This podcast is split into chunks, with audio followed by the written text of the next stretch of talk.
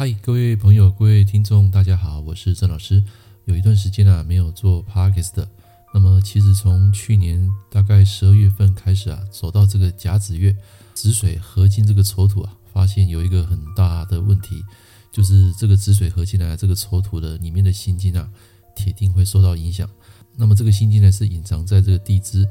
又是在这个年柱，所以。铁定啊会应验在这个所谓的头颈部当然这是我的推理哈，也不是说百分之百，但是事实上啊是印证了啊，所以各位你现在听到我的声音啊，跟之前的声音是有点不太一样的。啊，我这个喉咙啊已经大概有两个月还没有完全复原，但是可以讲话是没问题，但是无法长期来做讲话，所以在这一集里面啊，在这个时间上啊会控制在五分钟以内，所以请大家来洗耳恭听。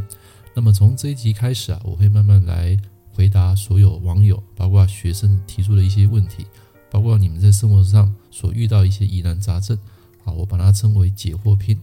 那么今天的解惑篇呢，要跟大家分享有一篇叫做“尽信命不如不算命”，啊，这什么意思呢？在甲辰年的刚开始过完年的时候，有一个网友他跟我提出一个问题，他说：“请教文宝老师，前两天我在一个命理社团。”询问我跟先生有关工作的事，其中有个老师看了我先生的八字，然后他很清楚地告诉我，先生的明年的健康非常的堪忧，而且我的八字也显示配偶明年的身体也不 OK，所以叫我们不要多问太多其他的事了，并且直接跟我说，活着才有希望，也才有机会。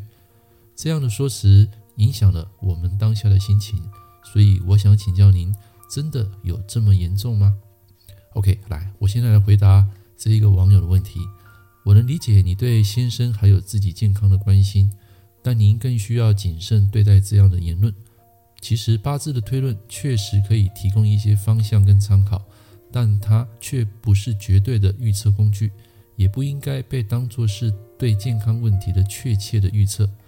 健康是一个非常综合的问题，它受到许多因素的影响。包括生活方式、环境、遗传，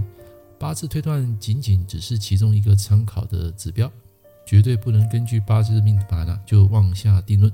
具体疾病严重程度，我们其实很难精准的去预测。即使八字流年显示某些健康方面的隐忧，但是只要你能够积极预防、定期检查，大多可以化解或是减轻这个病痛。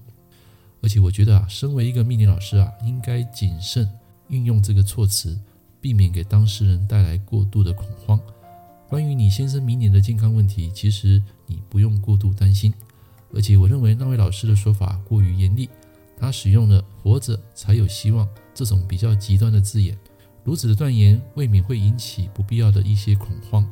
身体健康虽然很重要，但是保持乐观正面的心态同样不可或缺。我建议你先生可以到医院进行常规性的检查，对于容易感染的疾病应该有所警惕，但也无需过分担心。只要保持积极的作息，生活规律有序，多一点休息，必定能够平安度过这个甲辰年。所以不要过度执着于老师的断语，相信通过共同努力，你们的健康一定能够得到很好的保障。保持乐观正面的心态，即能拥抱更美好的未来。所以，我给这些客户啊，这些建议啊，最后我还是要有感而发，跟大家讲，在这个充满未知的世界，命理学作为一门古老而神秘的学问，时常引发人们的好奇跟追求。但是，身为一名有着二十四年丰富经验的命理师，我要告诉您，盲目相信命运，不如积极面对生活。八字推算固然有其参考价值，但绝不能将其视为预测未来的神器。我们的健康、家庭、事业，这些都是我们生活的重要部分。